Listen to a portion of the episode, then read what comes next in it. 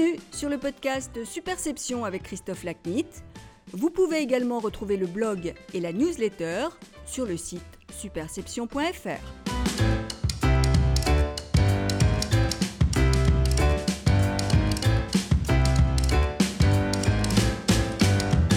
Bonjour, je suis ravi de vous retrouver pour ce nouvel épisode du podcast Superception. Aujourd'hui, mon invité est Frédéric Thirier, un individu aux multiples talents. Sur le plan professionnel, il a occupé des responsabilités importantes durant une dizaine d'années au sein de cabinets ministériels, avant de devenir l'un des principaux avocats au Conseil d'État et à la Cour de cassation, tout en assumant la présidence de la Ligue professionnelle de football pendant 14 ans. Mais comme cela ne suffit pas à satisfaire sa curiosité et assouvir ses passions, il a également une vie personnelle très riche. Alpiniste, chanteur lyrique, acteur de théâtre et auteur de plusieurs livres. Frédéric et moi avons appris à nous connaître à travers notre passion commune pour l'alpinisme. Frédéric est très attachant humainement pour ses qualités de fidélité, générosité et humilité. C'est donc un être rare sur tous les plans.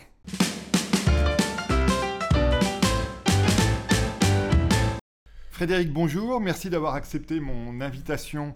Toi, comme beaucoup des gens que j'interviewe d'ailleurs, tu es en gros un faux parisien. Oui, un faux parisien, parce qu'en réalité, je ne me sens pas parisien. J'ai des attaches provinciales, comme la plupart des Parisiens. Euh, par mon père, je me sens profondément du Nord, lillois plus précisément, puisque ma famille euh, faisait du, fil de coton euh, dans le Nord, et, mon grand-père a été un de ces grands industriels de l'époque du, catholicisme social, et sa, sa personnalité m'a beaucoup marqué. Et puis par ma mère, je suis tout simplement du Sud-Ouest, Castelnaudary plus précisément. Euh, où j'ai d'ailleurs euh, une maison et une exploitation agricole dont je m'occupe, car je suis agriculteur, figure-toi, Christophe. Ah Un axe supplémentaire de ton activité, je pensais tous les connaître, mais pas, celui-là. Euh, donc tu fais des études qu'on va qualifier de brillantes, du, de, ta, modestie du-t-elle en souffrir, avec notamment apparemment une appétence assez forte pour la philosophie et un goût pour le service public. Explique-moi tout ça. En réalité, je n'avais absolument aucun mérite parce que je suis un enfant, euh, disons, favorisé, vivant dans un milieu euh, très à l'aise, euh, très propice au travail, une éducation bourgeoise, catholique, pour lesquelles la valeur travail était sans doute placée en numéro un, de loin. Être utile, c'était un peu le, le leitmotiv de, de, mon père. Et un autre aspect de cette éducation, c'était euh, mens sana in corpore sano, c'est-à-dire c'est très bien les études, c'est indispensable, mais tu es obligé de faire un du sport, deux de la musique, ce que j'ai fait. D'ailleurs avec bonheur, puisque du coup je continue. J'ai jamais cessé ni le sport ni la musique. on, va, on, va, en parler. Et donc je n'avais aucun mérite particulier. J'étais placé dans des conditions très favorables pour passer mon bac, le concours général, Sciences Po, l'ENA. Bon, enfin, tous les gens qui sont placés dans des milieux favorisés terminent pas quatrième au concours général de philo et, à l'ENA quand même. Sinon, il y aurait, il y aurait surplus d'intellectuels en France. Non, mais je ne me considère pas du tout comme étant euh, ce qu'on appelle maintenant dans les, dans les, en psychologie euh, les HP, hein, les personnes à haut potentiel. Simplement, j'ai bossé, j'ai travaillé régulièrement tout au long de mon, de mon enfance et de ma jeunesse. J'ai passé les concours. Euh, et puis j'ai fait ce que je voulais faire, c'est-à-dire le service public. En troisième, j'avais lu un article dans un magazine, dans un hebdomadaire, sur l'ENA, que m'avait glissé euh, peut-être volontairement mon père, euh, qui d'ailleurs n'est pas du tout de ce milieu puisqu'il était médecin. Et j'ai lu cet article et je me suis dit, eh ben, je vais faire l'ENA. Parce que je m'amusais en fait dès la classe de troisième à, reconstruire l'administration de la France.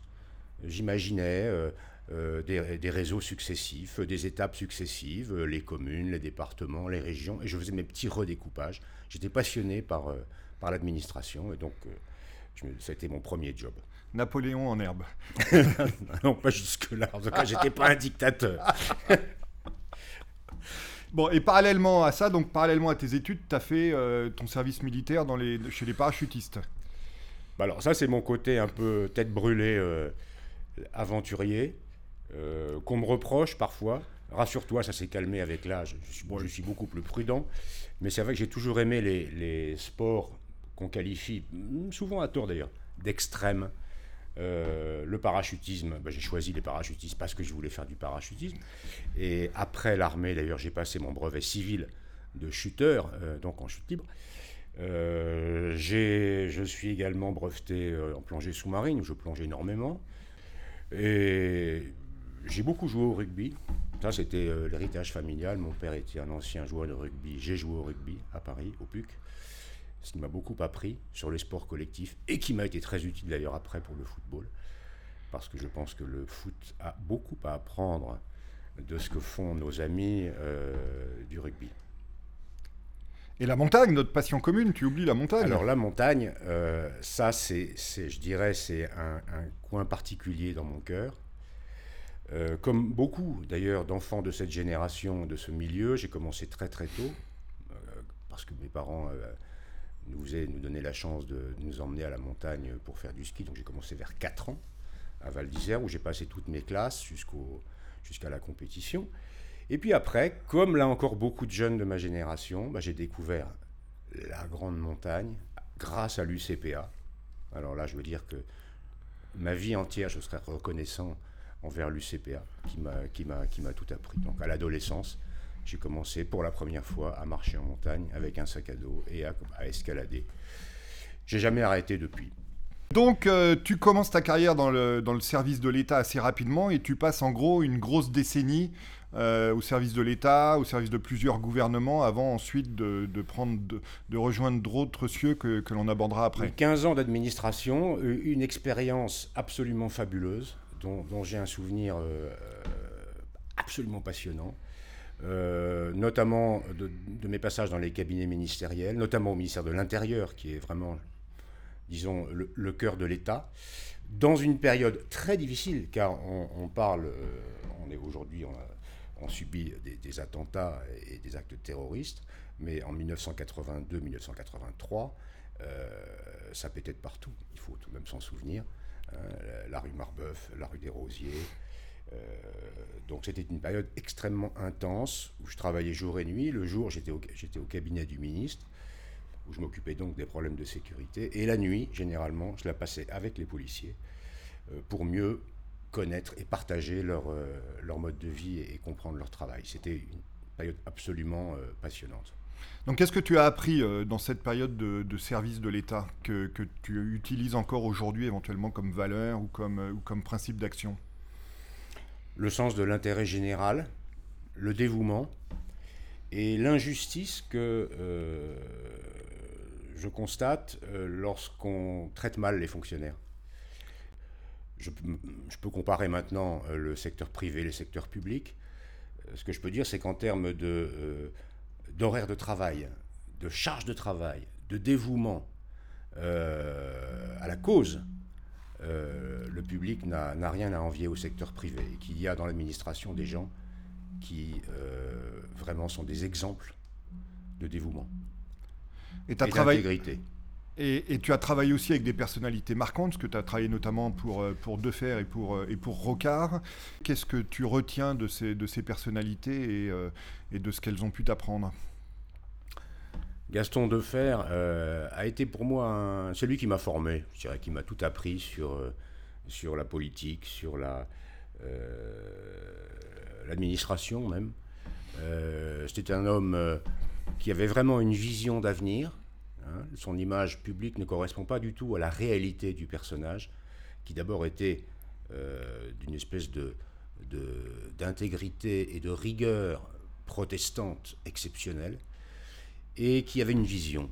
C'est tout de même lui qui a fait la décolonisation de l'Afrique, c'est lui qui a fait la décentralisation, c'est lui qui a contribué très largement à ce que François Mitterrand soit élu président de la République en 1981, c'est lui qui avait été aussi, enfin, à l'origine de la révolution informatique en France, avec euh, ce qu'on appelait le plan informatique pour tous. Il faut s'en souvenir, c'était déjà il y a 30 ans un ordinateur dans chaque école. Donc c'est grâce à lui qu'on peut faire ce podcast. Exactement. quant, à, quant à Michel Rocard, il avait d'autres qualités. Euh, Michel Rocard était fait pour être président de la République. Il en avait la vision, la hauteur de vue, euh, les contacts internationaux. Euh, je ne parle même pas de son intelligence hors norme, c'était un président de la République de rêve. malheureusement, il y a manqué la la volonté de renverser la table pour s'imposer. Mais je crois que c'est Chateaubriand, non, qui disait que les qualités nécessaires pour devenir euh, chef de l'État ne sont pas les mêmes que pour exercer cette fonction. Exactement. Euh, c'est un peu comme Mendès France.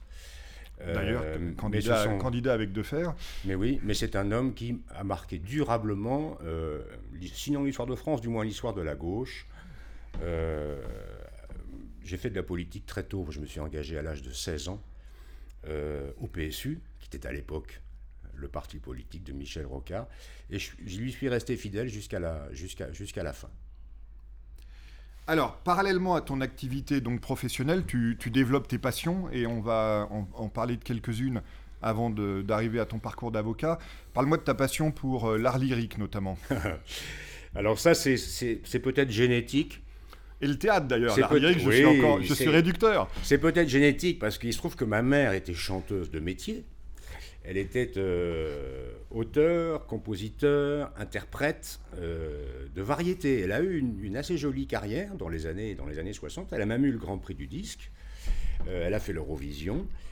Et donc, je pense que ça vient d'elle. Donc, je, suis un passionné de chant, d'art lyrique, si tu veux. le fait est que je prends des cours une fois par semaine et que je fais partie d'une troupe de théâtre, enfin d'opérette, euh, qui s'appelle Les Tréteaux Lyriques, qui existe depuis plus de 40 ans, et qui, et qui produit des spectacles d'Offenbach, euh, de niveau, je dirais, euh, disons-le, quasi professionnel, avec des amateurs. Et dont tous les bénéfices sont de plus reversés à des œuvres caritatives. J'avoue que c'est d'abord un immense bonheur pour moi de faire ça. Euh, et en plus, c'est un côté cœur que je, auquel je suis très sensible, forcément. Donc, quel est ta plus grande, ton plus grand souvenir dans cette activité? Ah, c'est euh, au, théâtre euh, du Trianon. quand j'ai fait mon premier, mon premier Offenbach, c'était Barbe Bleue d'Offenbach, et j'avoue que c'est un souvenir exceptionnel. Et alors, quel est le rapport entre le track avant de monter sur scène et le track avant une, une grande plaidoirie ou une grande présentation C'est le même C'est exactement le même. Moi, je suis très sujet au track, que ce soit euh, avant de monter sur scène pour euh, faire du théâtre, que ce soit avant une émission de radio ou de télévision, ou que ce soit euh, avant une plaidoirie importante à la Cour de cassation ou au Conseil d'État. on a beau me dire que c'est très bien le track, que c'est un élément positif qui garantit la qualité, n'empêche que c'est quand même chaque fois une souffrance. Oui, un mais, il faut, mais, il faut, passer par là. C'est un stimulant un peu emmerdant. C'est un, stimulant euh, qui fait souffrir. Mais je pense que le trac a cette vertu qui l'empêche de se relâcher et qui force la concentration. À cet égard, le, théâtre pur, là on, ne parle plus de l'opérette, j'ai eu la chance de, jouer euh, un rôle, c'était pas le premier rôle, hein, euh, dans Lorenzaccio de Musset.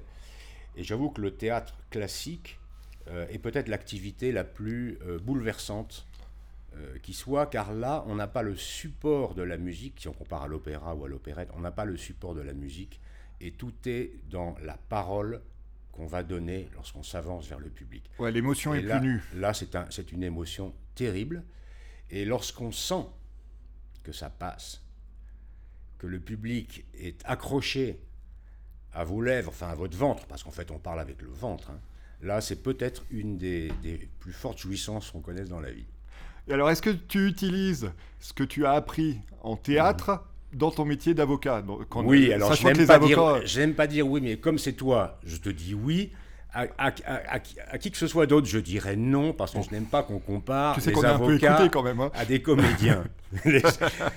J'aime pas qu'on compare les avocats à des comédiens. Mais le fait est, soyons honnêtes, que le placement de la voix, le timbre, l'intonation dans une plaidoirie, la respiration, l'engagement du corps, la présence physique, on a beau dire, c'est important.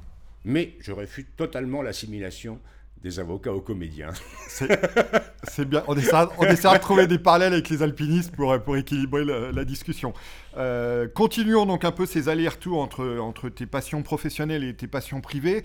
Donc, euh, en 90, tu quittes l'administration. Pour, pour, rejoindre le cabinet dans lequel on, enregistre aujourd'hui, d'ailleurs, qui, portera plus tard ton nom euh, à, côté de celui de, son fondateur. Explique-moi ce qui t'amène à prendre cette décision. Mais ça, ce sont les hasards merveilleux de la vie. Je, passais, lorsque j'enseignais à, Sciences Po et à l'ENA, je passais beaucoup de temps à expliquer à mes élèves qui s'angoissaient de leur premier choix de carrière, qu'il ne fallait pas s'inquiéter, qu'il fallait dédramatiser ce premier choix, que de toute façon, la vie ferait le reste, presque à leur place. Euh, c'est ce qui m'est arrivé. Tout ce qui m'est arrivé de bien dans la vie sur le plan professionnel, et même d'ailleurs personnel, a toujours été le fruit du hasard et des circonstances. Pourquoi avocat? Lorsque j'ai préparé l'ENA et que je me suis engagé dans l'administration, jamais je n'aurais imaginé que je serais un jour avocat. Il se trouve qu'un jour, un grand avocat, pour lequel j'avais beaucoup de respect en tant que membre à l'époque du Conseil d'État, qui s'appelait Arnaud Lioncan, est venu me trouver pour me dire voilà, j'ai besoin de vous, j'ai perdu un associé, voulez-vous être mon associé? Je lui ai dit non. Moi, je ne suis pas fait pour être avocat, je suis fait pour être fonctionnaire, pour faire de la politique. Il m'a dit réfléchissez. J'ai réfléchi six mois, et au bout de six mois, je lui ai dit oui. Pourquoi? Parce que j'avais le goût de la liberté et de l'indépendance.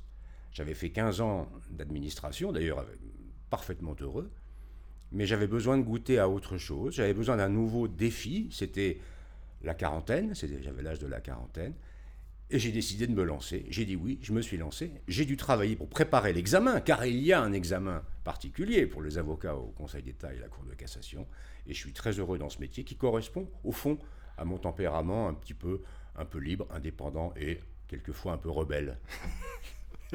Et alors, si on parle de la transition de l'administration à ton métier d'avocat, qu'est-ce qui, si, tu me fais avec un peu de recul ton rapport d'étonnement, comme, on aime bien faire dans les entreprises, qu'est-ce qui a été le plus surprenant pour toi et peut-être le plus difficile? Le plus difficile a été la première fois où j'ai dû demander de l'argent à un client. J'en étais incapable. Ça a été vraiment, vraiment très difficile. Et puis, c'est venu, tranquillement. Mais j'avoue que la première fois, c'est compliqué, ce rapport à l'argent. J'ai été élevé dans un, dans un milieu qui, tout en étant un milieu très aisé, euh, professait une sorte de mépris de l'argent. Donc je ne suis pas un homme d'argent. J'ai beaucoup de mal avec ça. Mais bon, il faut faire avec. Et alors typiquement, quels sont les types de, dossiers que tu, que tu gères en face de la Cour de cassation ou du Conseil d'État pour que nos, nos auditeurs comprennent? Alors le formidable intérêt de ce métier, c'est qu'on fait du droit, que du droit, mais rien que du droit. Et quand on aime le droit, ce qui est mon cas, euh, c'est un métier extrêmement euh, satisfaisant. Euh, c'est une corporation un petit peu à part. Nous sommes des avocats un peu particuliers, puisque nous sommes une centaine seulement. Il y a un numerus clausus depuis très très longtemps. C'est une survivance de l'ancien régime. Donc nous sommes un petit nombre et qui plaidons essentiellement devant la Cour de cassation et devant le Conseil d'État pour y faire du droit. C'est-à-dire qu'on ne fait pas d'effet de manche, euh, on fait du droit. Euh, et on traite des dossiers qui sont d'ailleurs de toute nature. C'est le deuxième intérêt de ce métier. Et donc c'est dans le cadre de ton métier d'avocat que tu rencontres par hasard, je suppose aussi, eu égard à ce que tu évoquais il y a quelques instants, le football. Encore un des, encore un de ces heureux hasards de la vie et qui, donne confiance finalement. il faut que les jeunes, encore une fois, ne, soient pas impressionnés par leur premier choix. Je, vois, j'ai le problème avec mes enfants, mes derniers, mes deux derniers qui sont à, ce moment de leur vie où ils doivent choisir leur première orientation. Encore un hasard de la vie. Comme avocat, je plaide pour un jour pour la Fédération française de football, une affaire compliquée devant le Conseil d'État que je gagne. Alors tout le monde pensait que nous allions perdre. Et le président de la fédération de l'époque, là je te parle de 1990, Jean Fournet-Fayard, le lyonnais, me dit Ah, vous savez, euh, Frédéric, le sport, il y a de plus en plus de droits maintenant, ça devient juridique, c'est affreux. On a besoin de juristes. Rentrez dans les instances. Et puis je suis rentré comme bénévole à la commission d'abord de discipline, puis ensuite au, euh, au conseil d'administration, enfin ce qu'on appelle le comité exécutif de la fédération, puis ensuite au conseil d'administration de la ligue professionnelle, puis ensuite, un jour, on m'a demandé d'être président de la ligue professionnelle. Et j'ai dit oui, même si, franchement, alors je te le dis, jamais je n'avais imaginé faire carrière, entre guillemets, ça, dans le football. C'était, une, c'était du bénévolat total, euh, un engagement associatif, euh, passionnant, bien sûr, euh, au demeurant, parce que inscrit dans la, dans la, réalité de, dans la vie de beaucoup, beaucoup de Français mais pas du tout faire carrière d'ailleurs. Euh, lorsqu'au bout de 14 ans, euh, j'ai décidé de, me retirer, euh, ça prouve bien que je ne souhaitais pas m'accrocher dans ce, dans ce métier qui n'est pas un métier, mais un engagement bénévole. Naturellement, ton mandat à la tête de la Ligue a notamment été marqué par l'augmentation fulgurante des, des droits télé. Est-ce que tu peux nous expliquer, pour mettre un peu tout ça en perspective, les raisons de cette augmentation peut-être les, risques associés à cette augmentation et la perspective que tu peux tracer pour l'avenir de, ces droits? Le, sport et la télévision sont intimement liés. leurs destins sont totalement euh, indissociables. Et qui dit sport dit naturellement le premier, le premier d'entre eux, c'est le plus populaire, c'est-à-dire le, football. Pourquoi? Parce que, euh, d'une part, bien sûr, le, sport a besoin d'argent pour payer les joueurs. Et euh, la télévision a besoin du sport, et en particulier du football. Parce qu'à la différence euh, du cinéma, pour lequel on peut, on peut voir des films absolument sur tous les supports, maintenant de plus en plus, le match de foot reste unique. Un jour, Patrick Lelay me disait c'est la, c'est la seule véritable émission de télé-réalité parce qu'il n'y a pas de scénario écrit à l'avance. Voilà. Et c'est ça la force extraordinaire, la force télévisuelle extraordinaire du football, c'est que c'est de la télé-réalité et c'est irremplaçable, notamment en direct. En direct, regarder un match en différé, euh, c'est bien pour les spécialistes et pour les commentateurs, mais ça n'est pour le public.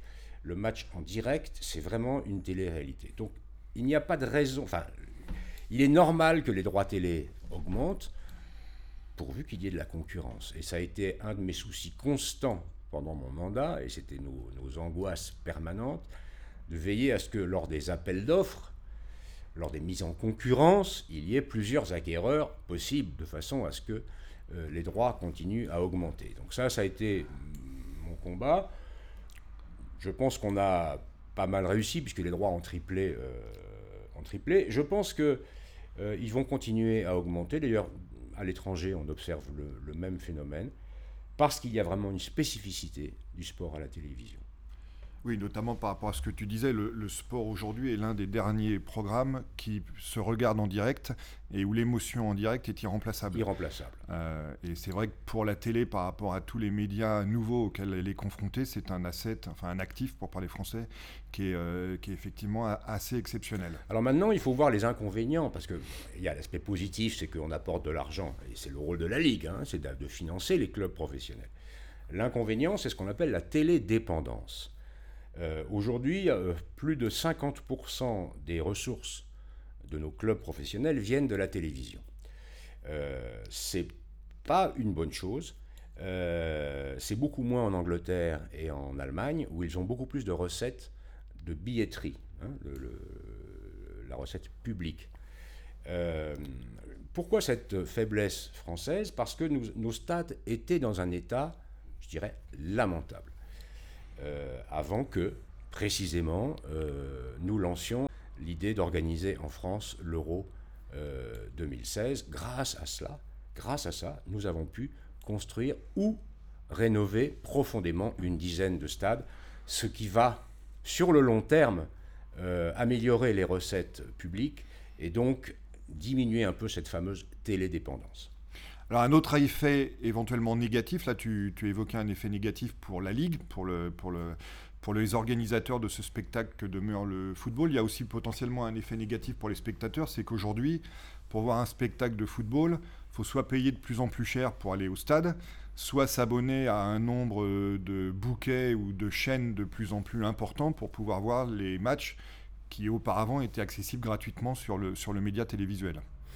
C'est un débat que nous avions en, permanence, qui n'est d'ailleurs pas un débat euh, à sens unique, euh, car euh, le fait d'être sur la télévision payante peut aussi avoir des inconvénients pour le football lui-même, puisque la télévision gratuite vous garantit, te garantit une plus grande exposition. Exactement. C'est d'ailleurs pour ça que j'ai toujours veillé, j'espère que ce sera le cas encore dans l'avenir, à ce qu'au moins une des grandes compétitions organisées par la Ligue, en l'occurrence la Coupe de la Ligue, soit sur la télévision en clair, notamment le service public.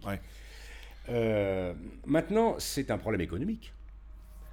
Euh, quand, quand le, les, certains ministres nous disaient ah oui, mais c'est pas normal qu'il faille payer pour regarder du football, on avait une réponse, enfin, j'avais une réponse euh, un peu désinvolte, mais malheureusement économiquement imparable, qui est moi, je veux bien que nous soyons partout en gratuit sur le service public, mais il faut que l'État euh, nous subventionne à hauteur de 700 millions d'euros par an.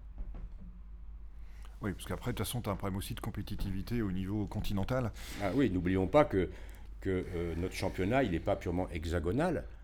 Euh, on vit dans un monde ouvert, on participe aux Coupes d'Europe, on participe à la Coupe du Monde.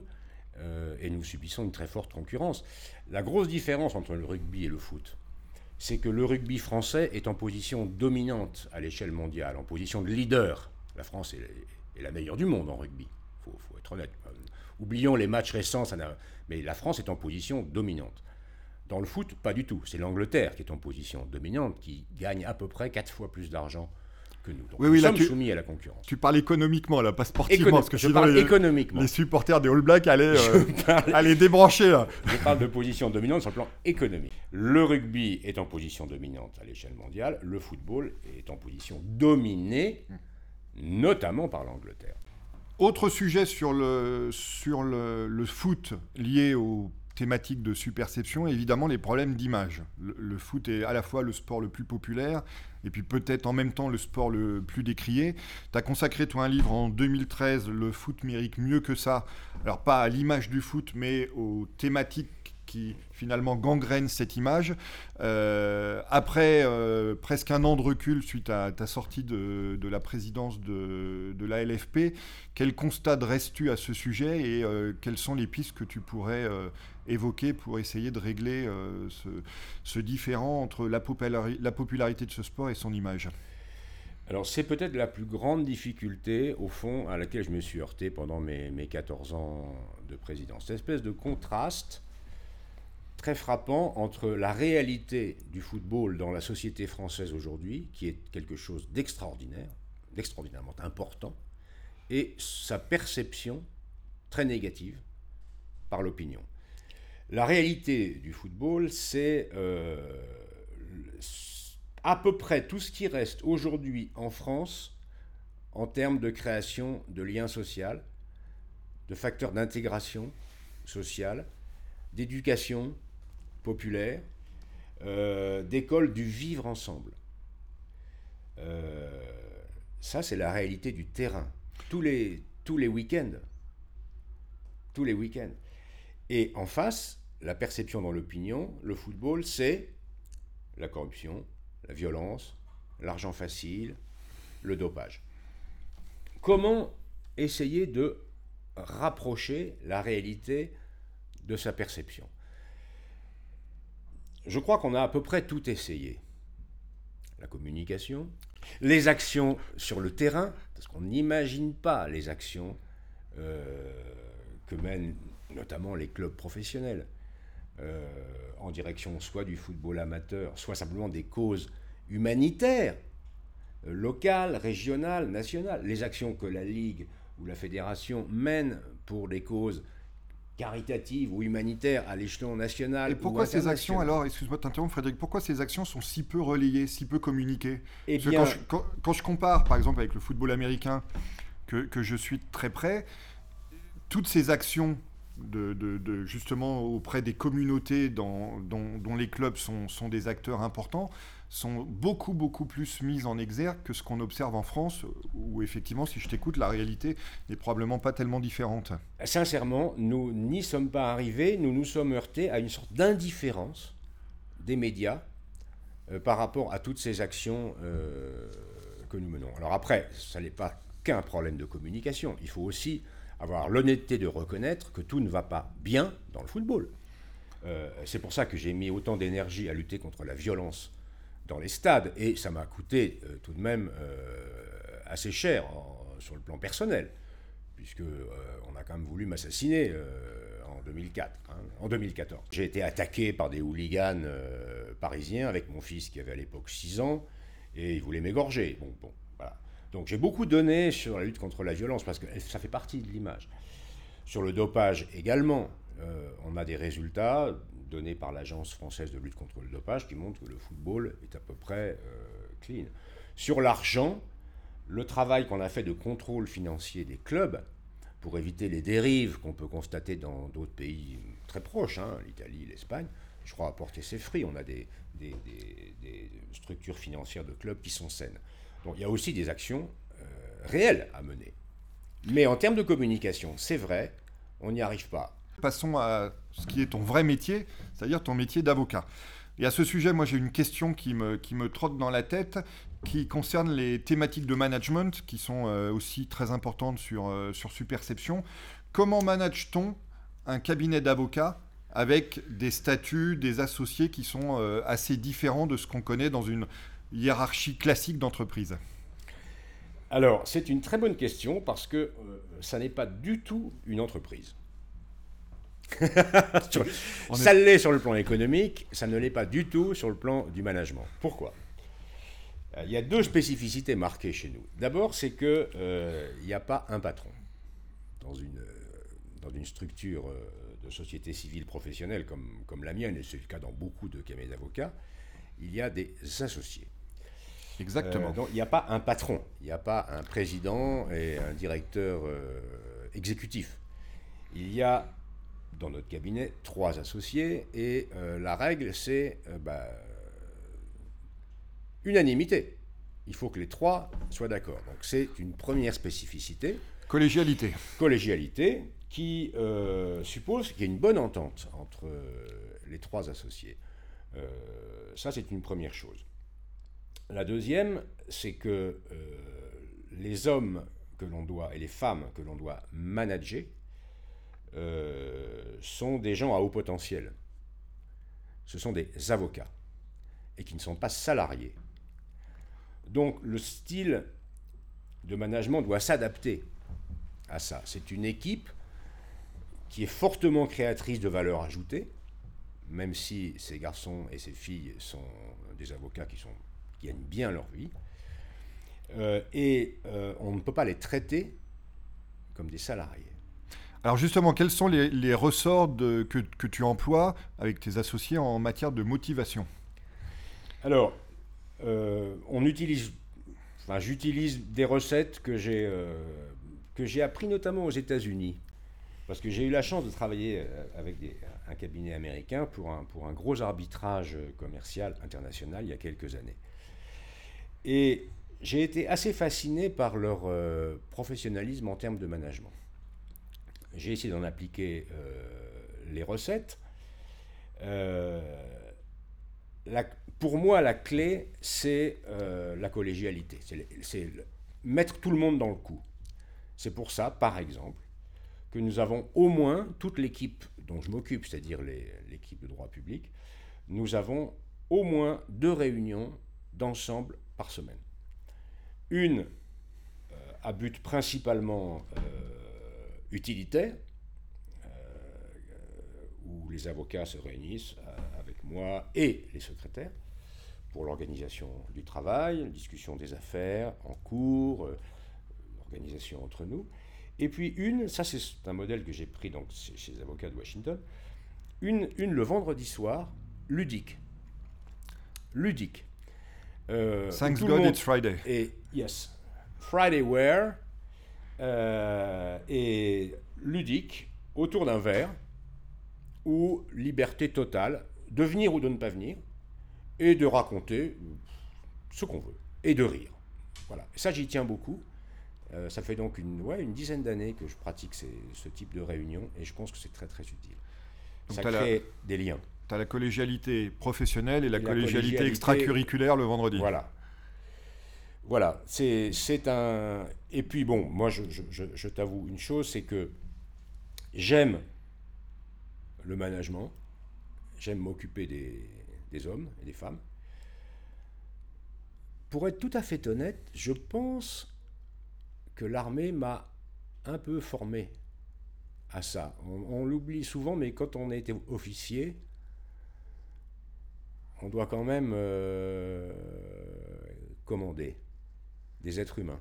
Enfin, la collégialité Même est quand si- même moins. euh, Oui, oui et non.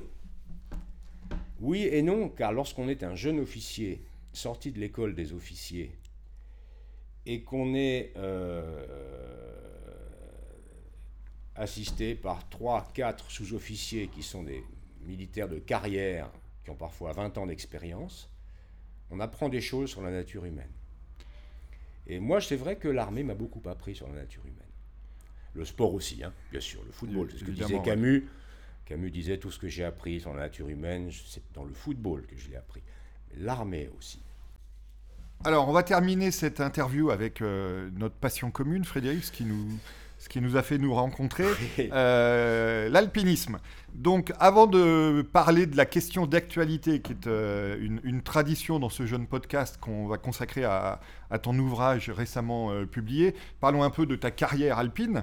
Euh, quels sont tes plus beaux souvenirs? Je vais, faire comme pour la question que j'ai posée sur, sur un autre sujet tout à l'heure. Quels sont tes plus beaux souvenirs de haute montagne? Et puis aussi peut-être tes plus belles rencontres Parce que les rencontres en, montagne sont toujours des moments importants. Alors vraiment, je, je trouve que le mot carrière alpine est un peu, est un peu, Exagéré. est un peu exagéré et un peu flatteur.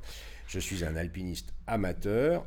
Je, mon plus beau souvenir, c'est incontestablement euh, l'expédition euh, dont j'ai fait partie sous la direction de Pierre Mazot, l'expédition Hidden Peak 84, où malheureusement on n'a pas atteint le sommet parce que le mauvais temps nous a pris, alors que la cordée d'assaut est attaquée vers euh, 7003. Alors le Hidden Peak pour nos auditeurs, c'est 8096 mètres. Bravo. D'ailleurs, on, on envoie une photo ici. Exact. Alors il faut, il faut dire. autant dans le dernier podcast, je, rac- je racontais la salle de bain d'Emmanuel Leneuf, autant ici, je dois dire que euh, le bureau de, de Frédéric est notamment garni de, magnifiques photos de euh, photos de montagne, et y compris de- d'une connaissance commune de, de Frédéric Voilà, qui est Jean-Christophe Lafaille. un mot de Jean-Christophe. Euh, voilà, euh, trop tôt disparu. Donc très très belle, très beau souvenir. Et alors en particulier, en particulier, mon plus beau souvenir dans cette expédition, c'est les trois jours que j'ai passés seul au camp 2, donc vers 6004 dans ma tente. Seul parce que euh, le- la neige commençait à tomber, donc toute l'expédition était paralysée dans les différents camps d'altitude, hein, depuis le camp de base jusqu'au camp 4. Et chacun devait rester. Et donc je suis resté trois jours seul, et j'en ai un souvenir absolument mais merveilleux.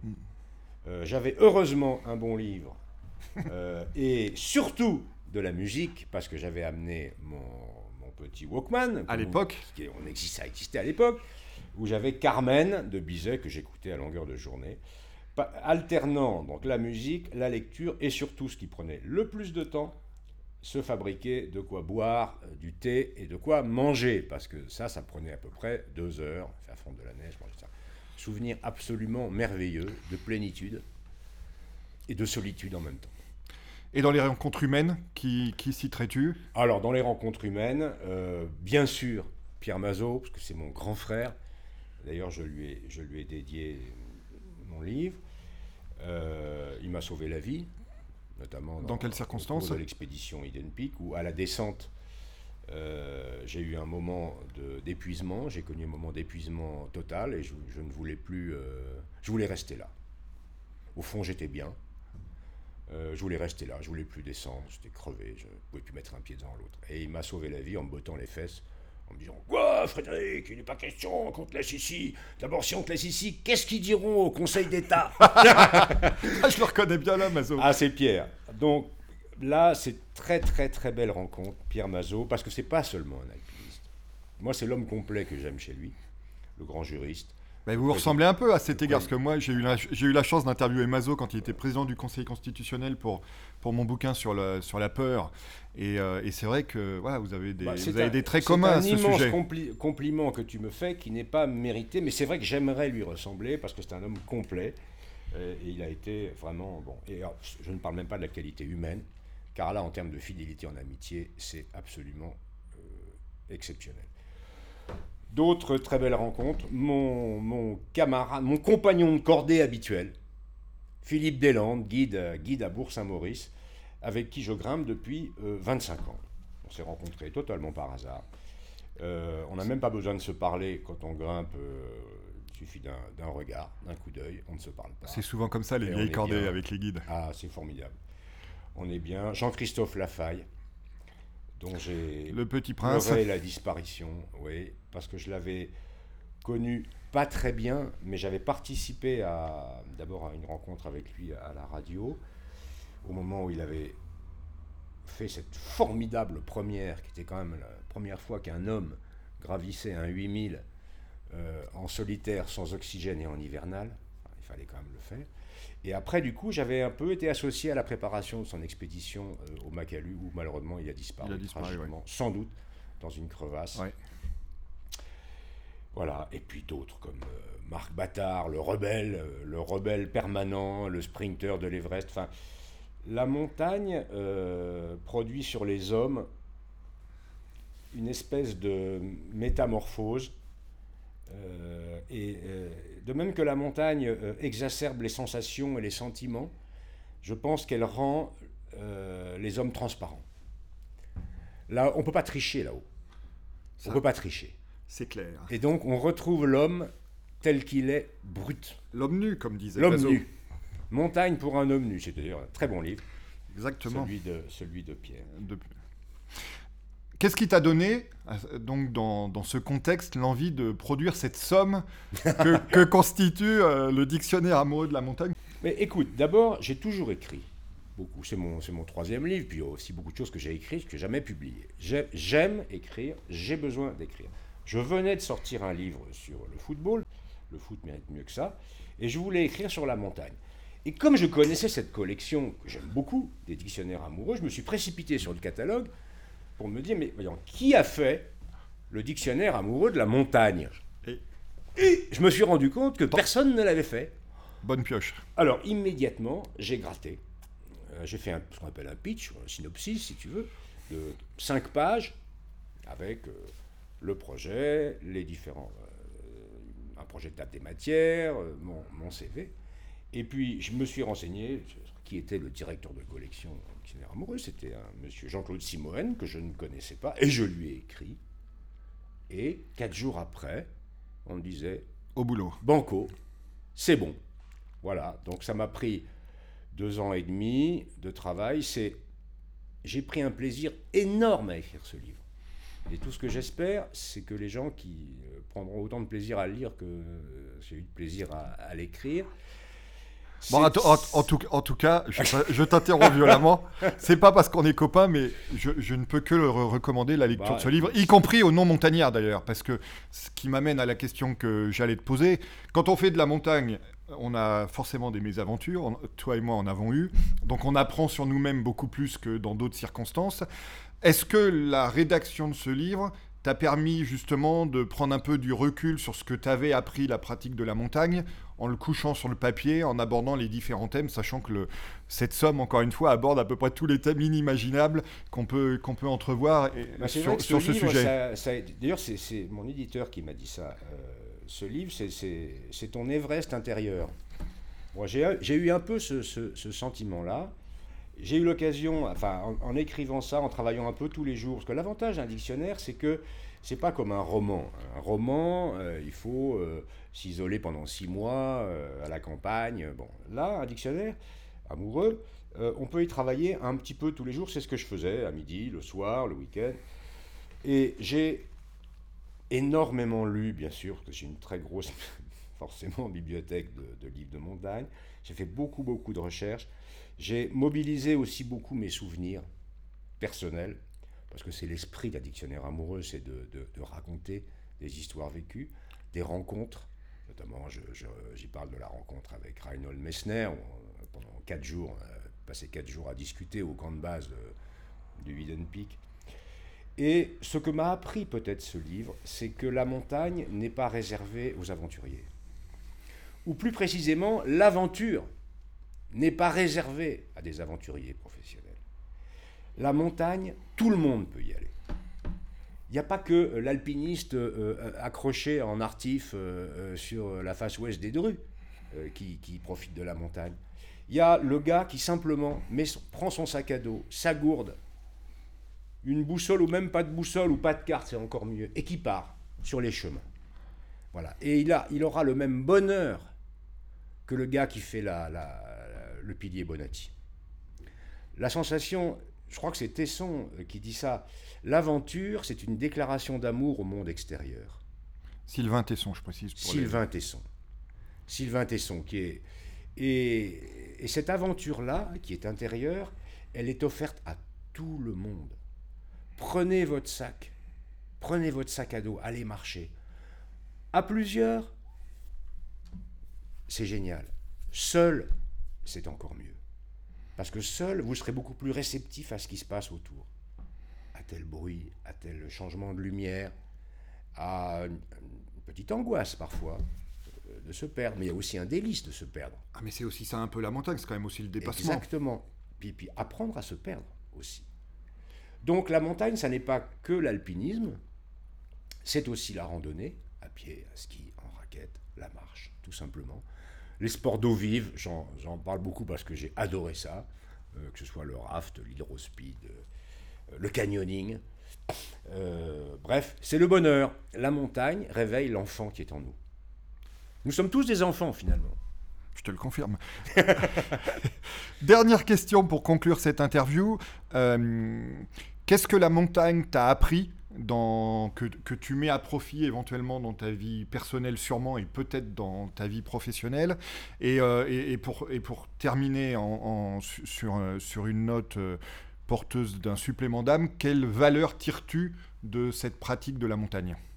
Oh, Ça se résume en un mot, l'humilité. L'humilité. Et ça, c'est un, je pense que c'est une valeur commune aux montagnards et aux marins. D'ailleurs, j'ai essayé de faire un petit dans le livre, je fais dans un chapitre qui s'appelle Mer et montagne. J'explique qu'à mon, enfin, j'adore la mer aussi, hein, et la navigation à voile, mais je pense que les montagnards et les marins sont les mêmes. Kersozon, des maisons, même combat. La leçon principale, c'est l'humilité. Chacun à sa place. La nature est toujours plus grande que nous. Elle est toujours plus forte. Eh ben écoute, euh, Frédéric, après s'être échappé euh, de quelques instants dans la nature, je vais te laisser euh, regagner le Conseil d'État et la Cour de cassation. Et en tout cas, merci beaucoup pour ta participation à cette interview. C'est moi qui te remercie. Merci d'avoir suivi cet épisode du podcast Superception. Vous pouvez également retrouver le blog et la newsletter sur le site superception.fr.